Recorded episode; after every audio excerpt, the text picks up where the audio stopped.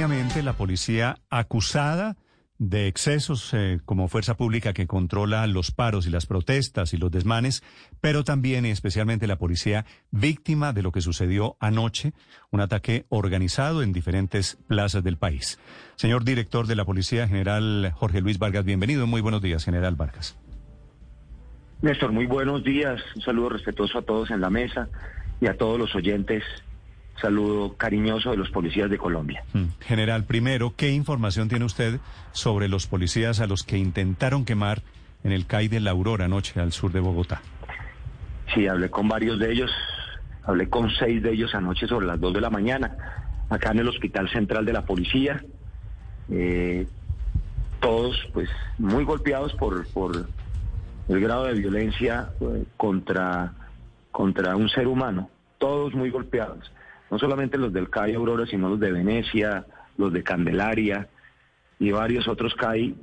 Tuve la oportunidad de hablar con 32 muchachos que a esa hora habían llegado, mujeres también, patrullera de tránsito, una patrullera que estaba apoyando, que trabaja en la Dirección General, pero ayer estaba apoyando en la, en la Policía Metropolitana, todos muy, muy afectados por, por el grado de violencia de estos delincuentes y los del Calle Aurora eh, estaban terminando, no pude hablar con uno de los que eh, le quemó toda la, toda la ropa, lo estaban tratando, aunque está bien, y los otros con muchos golpes, muchos golpes de, de palo a piedra, eh, uno de ellos recibió dos disparos de arma traumática, realmente la, la violencia estuvo muy, pero muy fuerte contra la policía ayer, eh, General Vargas, ¿y qué explicación tiene usted? Por un lado, ¿qué, ¿qué lee usted desde la dirección de la policía? Pero por otro lado, ¿qué dice inteligencia de la policía sobre lo que está sucediendo contra sus hombres, general? Aquí hay una, una organización que se ha venido articulando en estos días, en estos días eh, contra la policía. Mm, desde hace tres días empezamos y esto ya está reservado eh, en investigación criminal judicialmente con órdenes de policía judicial, una orientación clara en parte de robots y en otra a partir de unos perfiles que están identificados, de orientación sistémica a grupos en las redes de violencia en varios sentidos. Uno, contra la policía. Dos, contra bienes eh, del Estado, de las alcaldías, de los gobiernos locales, departamentales, del gobierno nacional. Y tres, contra el sistema de transporte. Aquí hay un organizado, y, vuelvo a reiterarlo, hemos venido recolectando esta información que nos ha permitido ya tener es, preservada esa evidencia y, y estamos trabajando sobre la identificación de los autores de, de, esta, de esta orientación criminal, Néstor. Mm. ¿Y quién está detrás de eso que usted llama orientación criminal, general? Néstor, aquí, y, es importante para, para todos los oyentes, la manifestación pública y pacífica, nosotros la estamos garantizando, la estamos cuidando, hacemos el desvío del carro, hacemos el cierre de las calles, hablamos con los líderes de la manifestación siempre, para la protección de todos y garantizarla. En esto, aquí no hay ninguna manifestación, aquí hay actos criminales que estamos encontrando organización. Eh, se citan en, muchos de los CAI, eh, eran 400, 300 personas, 200, que atacaron de manera organizada el CAI y se articularon mm, de forma rápida en la tarde para hacerlo citándose en sitios específicos a través de las redes sociales. Mm, estamos, no, no, no, no, no, ya tenemos unos alias identificados con nombres, no los puedo mencionar, les pido excusas. No, no entiendo. No los puedo mencionar, pero, pero, pero. ¿Ustedes, ustedes sabían, General Vargas, ayer por la tarde que iban a atacar los CAIs? Empezó a circular bastante sobre eso y como circuló hay tanta desinformación, como hay tanta desinformación, eh, fue una de las hipótesis eh, que teníamos en el marco de eso. Por eso se, se amplió la protección de los CAIs. Pero alcanzaron a alertar a los hombres, a, los muchachos que están en los CAIs. alcanzamos, alcanzamos a alertar desde por la tarde porque estaba circulando mucho eso en redes sociales, Néstor. Entonces alcanzamos, eh, hicimos prioridades en algunos en donde es que dan, daban tantas, dan tantas direcciones. Esto es lo sabemos, esto es parte, y no es de ahora, no, no, es ¿Pero qué, decía, qué decían esas convocatorias? ¿Nos vemos en el CAI de la Aurora para quemar el CAI o qué decían? Así lo decían. Varios de los, no todos, pero varios de las citaciones de manera puntual dicen eso. Dicen eso y con fotos en CAI en llamas. Que eso es lo que estamos preservando. Eso es lo que estamos preservando como prueba judicial, como elemento material de prueba de que se consumó el hecho y, vamos en la identificación de, los autores. Pero también daban otra información y sabemos que, que esto tiene unas características también de desviar a, la, a la policía, de desviar a la fiscalía. Entonces, pues aquí hay que hacer un ejercicio de análisis y descarte mm, bastante importante, Néstor. Ah, pero, pero es decir, la, otra hipótesis es, nos citan o nos asustan con quemar un CAI para distraernos porque van para otro lado. Es decir, es una situación casi sin salida. Eh, eso, eso ha sucedido en algunas ciudades. Eso ha sucedido aquí en Bogotá también. Hemos comprobado que sucede eso. Eh, y, de ahí precisamente todo lo que se está haciendo con Fiscalía para aumentar con todas las herramientas judiciales nuestro proceso investigativo. Sí. General, en septiembre del año pasado, cuando, pues, de manera lamentable, dos policías en ese momento, luego retirados de la institución, mataron a Javier Ordóñez, eh, terminaron luego eh, ocasionándose una serie de, de, disturbios y se quemaron varios CAIs en Bogotá. Eso pasó hace ya siete meses. Parece un modus operandi que es ya conocido. ¿Usted, en general, cree que hay fallas en la inteligencia de las autoridades para prevenir ese tipo de ataques? No, no, no. Ayer lo que vimos fue muchísimas personas, eh, de muchísimas personas.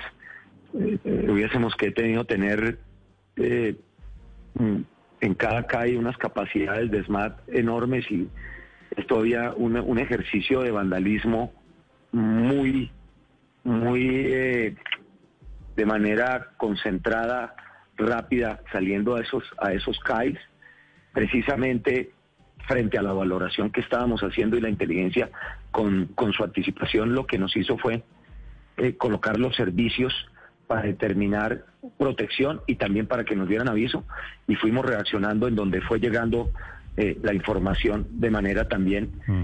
Eh, oportuna. Sí. General, una cara de lo que viene pasando en Colombia es esta, la de anoche, la de la policía víctima de estos delincuentes que es la cara más grande de esa moneda. Pero la otra cara general, usted lo sabe, es la de posibles excesos de algunos de los hombres. Eh, por ejemplo, el ataque le dispararon a miembros, a representantes de Naciones Unidas en Cali en general. ¿Qué sabe usted de la otra cara de esta moneda? Sí, sí, lo hemos dicho eh, rápida y oportunamente al país, Néstor he tenido la oportunidad de llamar de manera inmediata desde hace tres días a la señora procuradora, al señor fiscal general de la Nación. Me comuniqué también de manera oportuna con el jefe de la misión de la ONU en Colombia para eh, hablar con él sobre ese tema y otros. Disposición total, disposición total para dar la información, para que se esclarezca rápido, con toda la transparencia para dar esa información. El inspector general es el punto de encuentro para que suministre. Ya la Procuraduría ha pedido eh, ocho de las 29 investigaciones que teníamos eh, en apertura hasta ayer por poder preferente y tiene supervigilancia especial. Cuando la Fiscalía determine alguna acción, estaremos de inmediato para cumplirlo con la justicia penal militar y que se esclarezca pero, la Pero general, de momento, de momento como hay casos evidentes, hay unos casos protuberantes, ¿Han hecho algo en la policía con, el, con los muchachos de Cali o con el muchacho de Ibagué, por ejemplo? Eh, no, eh, discúlpeme, en Ibagué está en investigación y quiero también dar claridad. Eh, las versiones son encontradas, que para eso es la investigación. Para eso es la investigación.